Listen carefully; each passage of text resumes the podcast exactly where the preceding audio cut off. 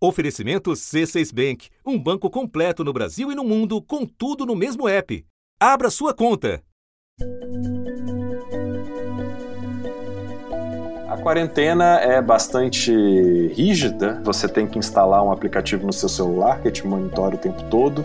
Assim é na Coreia do Sul, onde vive desde 2008 o jornalista brasileiro Carlos Gorito, de 34 anos, autor deste relato alguns casos até de uh, deportação, estrangeiros que foram mandados para fora, uh, enviados de volta a seus países uh, por não terem cumprido a quarentena. Até para você sair do país, um estrangeiro que queira sair do país hoje, ele precisa de uma autorização da imigração para poder sair da Coreia e viajar, seja para o seu país ou seja para um terceiro país. Em depoimento ao assunto, ele descreve o muro de contenção que o país ergueu contra o novo coronavírus. Hoje, quem chega na Coreia é obrigado a cumprir uma quarentena de duas semanas, de 14 dias. É, se você mora aqui na Coreia, você pode ir para sua casa, cumprir na, é, na sua casa, né? Se você está vindo de fora para visitar, ou se é a primeira vez aqui, você precisa cumprir no espaço do governo, uh, pagando aí o valor, como se fosse uma diária de hotel para passar a quarentena lá. Não se trata, Carlos explica, de fechar as fronteiras. O país, na verdade, nunca proibiu a entrada de estrangeiros, então as fronteiras sempre estiveram abertas, porém as restrições, né, as, uh, as regras e os protocolos uh, de segurança que as pessoas têm que cumprir, estrangeiros ou coreanos, uh, ficaram bastante restritos. Quando você chega no aeroporto, logo saindo do avião, você já você tem que trocar a máscara, né? A máscara que você estava usando dentro do avião, você descarta e você coloca uma nova máscara dada aí pelos funcionários uh, do governo. E não para por aí. Quem chega é imediatamente apresentado a um procedimento que a Coreia do Sul adotou de forma massiva ao longo de 2020 e que segue em vigor. Você faz o exame é, logo que sai do avião, desce do avião e já faz no próprio, ah, na própria pista ali, né, próxima à aeronave.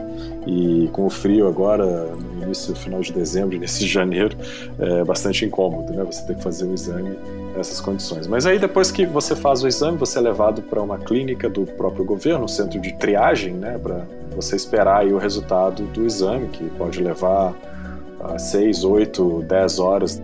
E lá nesse centro você fica esperando, isolado, né? Depois que sai o resultado, que é, o, as autoridades autorizam você a de fato entrar no país. Né? Então você, uh, você pode pegar um táxi, você pode pegar um ônibus especial para ir até o seu hotel, né, ou a, a sua casa. 11 meses depois de registrar o primeiro óbito, o país de quase 51 milhões de habitantes soma pouco mais de mil por Covid-19 e ostenta uma das menores taxas de mortalidade pela doença. O poder público faz a sua parte. E aí, quando você está de quarentena em casa, o governo envia para você as refeições. Então, você tem direito aí a receber as refeições todos os dias. Na sua casa vai chegar a, a marmita com as refeições uh, para você não ter que sair para comprar nada, né? para você não precisar ter contato com nenhum tipo de pessoa. Vale lembrar que todas essas medidas elas valem também para tripulantes, aeromoças, pilotos, uh, todos têm que cumprir essas restrições aí, tem que respeitar essas restrições e tem que cumprir quarentena também. Né? São poucos países que impõem quarentena a pilotos e, e tripulantes, e a Coreia está fazendo isso.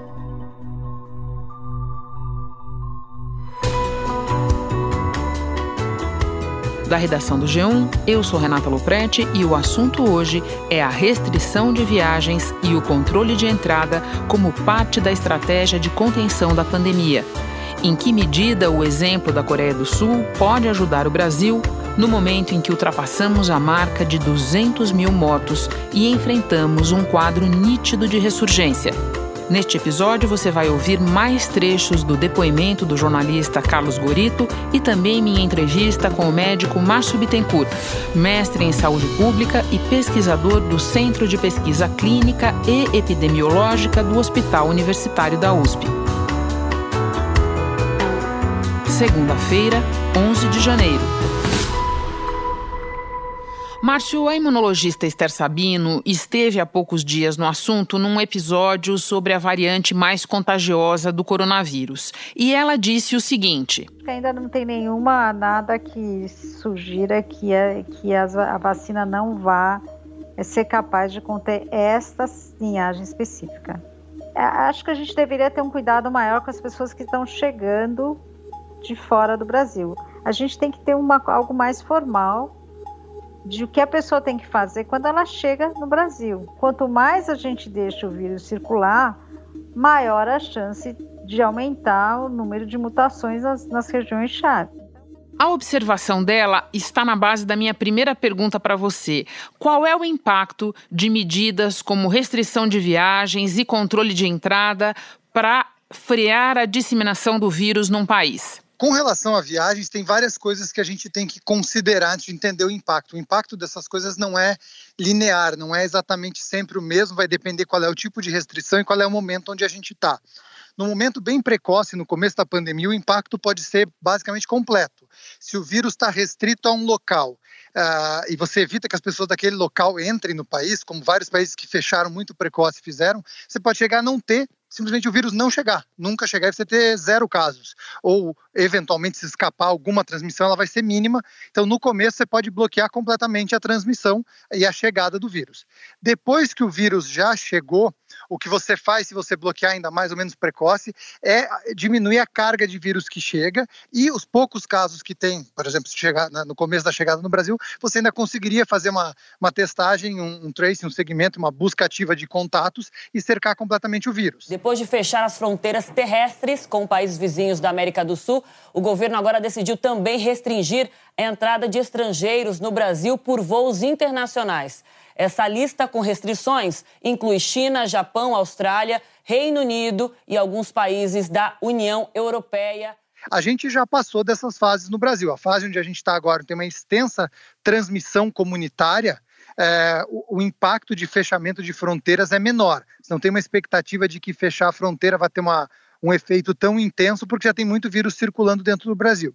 Ainda assim, a redução da mobilidade das pessoas, quer seja dentro da cidade, quer seja entre cidades, reduz a transmissão do vírus também. Então, quando a gente fala de restringir viagem, a primeira coisa que vem na cabeça são as viagens internacionais. Mas não é só isso. Mesmo se a gente restringir viagens entre estados ou até entre cidades, a gente tem um impacto parecido, porque você reduz a, a, a circulação do vírus e, por consequência, a transmissão do vírus entre pessoas. Então, essa é a ideia geral. Bom, e mesmo com a pandemia, muitas pessoas viajaram para a virada do ano. E o litoral, como sempre, foi um dos destinos mais procurados. Tatuba tinha bastante gente na praia hoje, sim, e infelizmente, mais uma vez, a maioria das pessoas sem máscara. Lembrando que... Márcio, considerando que é praticamente impossível, insustentável, na verdade, manter um país fechado por muito tempo, e como você esclareceu, nós nem estamos mais nesse momento da pandemia, o que é que costuma funcionar nesse tipo de estratégia? A estratégia com relação ao controle de, de fronteiras de países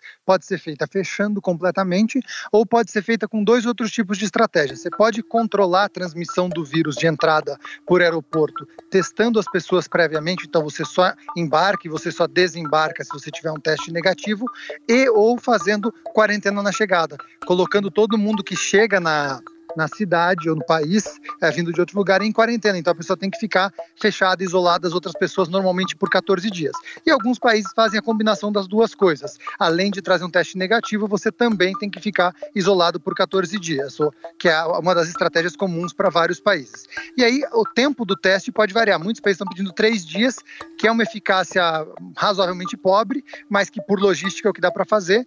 O ideal seria uma, uma testagem do dia seguinte ou mais próximo possível do voo para ter uma garantia maior de que a pessoa não está contaminada. Vamos falar um pouco agora da Coreia do Sul, de onde o Carlos Gorito nos faz o relato dele. É um país que tem apenas uma fronteira terrestre com a Coreia do Norte e que, por outro lado, tem algumas das maiores densidades demográficas do mundo. Diferenças em relação ao Brasil, como a gente pode ver. Ainda assim, o que, que nós podemos aprender com o exemplo deles? Eu acho que com o exemplo da Coreia, no amplo, dá para aprender muita coisa. A Coreia era considerada um dos casos de sucesso, né? Ainda é, sobre alguns aspectos. A gente está num país com 50 milhões de habitantes e nós tivemos 60 mil, 66 mil casos, mais ou menos, e cerca de mil, um pouco mais de mil mortes. Então, ainda considerando o tamanho e a escala do país, aí, e teve um momento agora no, no fim de 2020 que muitas pessoas achavam que a situação ia sair de controle, que a gente ia começar a ver 2 mil, 3 mil casos novos por dia e isso não aconteceu, né? Porque a Coreia foi um dos países que ficou menos fechado, que menos restringiu o distanciamento e a mobilidade das pessoas, porque a Coreia baseou a estratégia deles muito em tecnologia. Não há lockdown, você vê as pessoas na rua, é, tem pessoas que estão trabalhando, tem pessoas, é, os restaurantes estão abertos, né, até as nove da noite somente, mas eles estão abertos. Os cafés estão abertos, só para levar, né, para viagem, mas eles estão abertos. É, e as empresas tomam esse cuidado, né? Elas operam na, na modalidade é, à distância, né, teletrabalho. Isso vale para o dia a dia, para controlar o fluxo das pessoas dentro do país e na entrada no país. Então, o sistema deles incluía inclui até hoje, na verdade, para quem chega, além do, de trazer um teste, é, questionário na hora de desembarcar, tudo online por aparelho, é, as pessoas muito paramentadas e preparadas para receber o visitante ou quem está chegando sem entrar em contato direto, o visitante abordado de forma isolada, cada um, dependendo do país onde ele vem, a intensidade da avaliação é variável. Se vem de um país de transmissão intensa, eles são mais agressivos. Alguns países têm que, inclusive, retestar na chegada, como eu falei, quando é mais intenso, você precisa de um teste mais precoce. E todo mundo, depois disso, vai para uma quarentena isolada. Então, quem chega fica 14 dias num espaço isolado para não transmitir para ninguém, para passar todo o período de transmissão sem transmitir para ninguém. Mas a ideia do governo coreano é justamente desencorajar, tornar mais difícil viagens que sejam de, de turismo, né? viagens que sejam desnecessárias. Então tem uma preocupação grande com isso. A legislação coreana permite a você 15 dias úteis de férias, então são três semanas. Se você precisa passar duas semanas de quarentena, já são é, duas semanas aí, né, dois terços das suas férias você vai uh, passar cumprindo uma quarentena no retorno da sua viagem. Então acho que realmente fica muito difícil de você fazer viagens ao exterior. São vários braços mais tecnológicos e mais agressivos que garantem a, a, a estratégia deles. Então é muito difícil hoje você viajar, você sair da Coreia. Às vezes eu me sinto um pouco preso aqui, digamos assim, né? Preso porque é muito difícil você sair, mas ao mesmo tempo é, eu me sinto seguro, porque apesar do aumento dos casos no, nas últimas semanas, nos últimos dois meses quase, é, as medidas estão fazendo efeito, né? A gente vê que os números estão caindo. Vamos voltar então um pouco no tempo da própria pandemia. O primeiro surto de coronavírus na Coreia do Sul, em fevereiro do ano passado, aconteceu depois de manifestações de integrantes de uma igreja que negava a pandemia. O líder de uma seita cristã sul-coreana, que está no epicentro da epidemia no país, foi acusado de homicídio. Esse líder religioso é acusado de não revelar os nomes dos seguidores e assim dificultar o rastreamento da doença. Cerca de metade das contaminações na Coreia do Sul ocorreram na igreja dessa seita. O governo da capital Seul apresentou uma queixa formal contra ele por homicídio e obstrução das investigações. Por aqui nós temos até hoje os nossos negacionistas, os adversários peremptórios até do próprio distanciamento.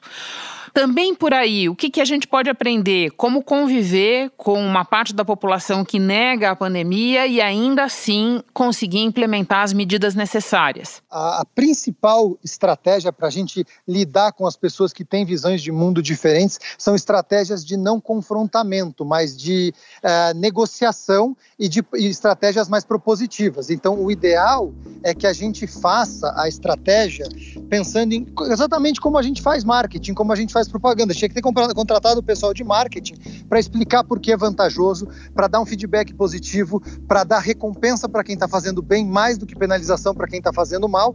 E uma coisa que a gente nunca teve no Brasil, uma mensagem uníssona, uma mensagem é, padrão é, que fosse usada não só por todos os meios de imprensa, mas também por todas as lideranças políticas e outras. Então, se as pessoas do esporte, as pessoas da música, as pessoas da imprensa, as pessoas da política, todas aparecem, aparecem na TV, aparecem nas mídias sociais de máscara, se manifestam sempre distanciadas das outras, respeitando as medidas, você passa uma mensagem diferente. Então, acho que isso é muito importante para quem não reconhece a gravidade da pandemia. Você passar uma mensagem coerente entre as pessoas de uma forma como a gente faz propaganda de outras coisas divulgando de uma forma que as pessoas queiram, entre aspas, comprar o produto que a gente está vendendo, que é comprar se proteger, no caso. Agora, destacando alguns aspectos em que o Brasil é bem diferente da Coreia do Sul: a extensão das nossas fronteiras terrestres, as nossas próprias dimensões é, continentais. E o fato de que, como você já disse, lá atrás, no início da pandemia, nós não tomamos esse tipo de medida. O que é que poderia funcionar para nós agora? O que, que caberia na nossa realidade dentro desse conjunto de medidas? Então, eu acho que se a gente for falar do controle de fluxo é, entre, entre países, a gente começou a solicitar testagem desde o dia 31 de dezembro, ainda infelizmente 72 horas, o que eu acho bastante pobre. A gente deveria solicitar uma coisa mais curta, como ah, idealmente 24, no máximo 48 horas, e a gente devia criar algum tipo de estrutura de recebimento com quarentena de quem vem de país de fora. Mas os nossos principais problemas, na verdade, estão dentro do Brasil. Então a gente tinha que ter uma estratégia de controle de trânsito interestadual no Brasil, assim como a gente deveria ter uma estratégia eh, das outras medidas não farmacológicas no Brasil, que a gente tem feito muito mal com relação a outras estratégias de distanciamento, máscara e principalmente isolamento de caso e contato. As pessoas com sintomas estão circulando e estão contaminando as outras pessoas sem nenhum pudor e às vezes sem nenhuma noção de que elas são a causa do problema. É, é praticamente todo dia que alguém sintomático fala comigo e quando eu explico para a pessoa que ela não pode encontrar com ninguém, por 10 dias, a pessoa parece assustada como se ela não esperasse isso. Uma grande novidade para ela. Exatamente, infelizmente isso, é assim. Para terminar, Márcio, nós estamos num ponto de agravamento da pandemia em várias regiões do mundo e assistindo à volta de medidas duras de restrição de circulação entre países. Eu penso, por exemplo, na Europa, neste momento. Qual é a necessidade e o efeito disso agora? Era altamente esperado que isso acontecesse. Para a maior parte dos epidemiologistas, a expectativa do inverno era exatamente essa: de que a pandemia fosse se recrudescer e as medidas tivessem que ser é, reajustadas. O Reino Unido está enfrentando a fase mais grave da pandemia até agora. O país registrou dois recordes: maior número de mortes e de casos em um só dia. A partir da semana que vem, quem quiser viajar para lá vai ter que apresentar um teste negativo de Covid antes de embarcar. Eu costumo dizer que a, vender a ideia de que a gente só vai reabrir é, é, é ruim, inclusive, de novo, da, do ponto de vista de marketing, de comunicação é, de massa. O que a gente faz é calibrar a nossa estratégia, a nossa intervenção de acordo com a intensidade da transmissão. E o que aconteceu lá era esperado, entre aspas, ou, ou, parcialmente esperado pelo componente sazonal com a reabertura que eles fizeram, como era esperado um pouco do que está acontecendo aqui. Nunca se teve um número tão alto em 24 horas. Foram 84.977 novos casos diagnosticados positivos da doença. Nas últimas 24 horas, o Brasil também registrou 1.379 mortes pelo novo coronavírus. E como existe até uma possibilidade de piorar mais no Brasil em algum outro momento, dependendo de como a gente andar com a parte da vacina. Nesta sexta-feira, o Instituto Butantan e a Fiocruz pediram autorização à Anvisa para o uso emergencial de duas vacinas contra a Covid. A agência tem até 10 dias corridos para decidir se autoriza ou não o uso emergencial das duas vacinas mas esse prazo pode ser interrompido se a Anvisa identificar a falta de alguma documentação. Então, a, o primeiro ideal era comunicar para as pessoas claramente de que a estratégia não é de mão única, ela vai e vem conforme a necessidade da transmissão. E se precisar, vai ter que fechar algumas coisas de novo, vai ter que ajustar algumas coisas de trânsito, de entrada, de número de pessoas de novo. Porque existe sim o risco de a gente nem dá conta no ambiente hospitalar, a gente manter uma transmissão alta e uma mortalidade alta se a gente não fizer as intervenções. Então, tem que ser pensado, não é só distanciamento, são todas as medidas de controle de fluxo, isolamento de caso, quarentena de contato, máscara, todas as medidas não farmacológicas comunitárias de controle do surto. Márcio, muito obrigada pelas explicações todas. Bom trabalho para você. Tá bom, muito obrigado pelo convite. E antes de terminar, um registro. No fim de dezembro, um novo teste de Covid, o RT-LAMP, chegou às farmácias brasileiras. Assim como o RT-PCR, ele serve para identificar se a pessoa está com o vírus ativo no organismo. Deve ser feito entre o terceiro e o sétimo dia a partir do aparecimento dos sintomas. A principal diferença entre os dois é que para fazer o RT LAMP é preciso apenas uma amostra de saliva. A técnica é mais simples, o resultado sai mais rapidamente em até 24 horas e o preço é menos salgado, fica entre 90 e 170 reais. Mas os especialistas alertam que o RT-PCR continua sendo o mais preciso. Este foi o assunto podcast diário disponível no G1 e também na Amazon Music, Google Podcasts, Apple Podcasts, Spotify, Deezer, Castbox. Nas plataformas digitais de áudio dá para seguir a gente e assim não perder nenhum episódio.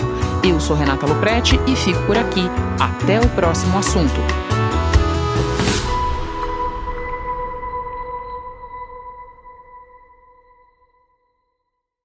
Você no topo da experiência financeira que um banco pode oferecer. Escolha um banco completo no Brasil e em qualquer lugar do mundo. Abra sua conta no C6 Bank.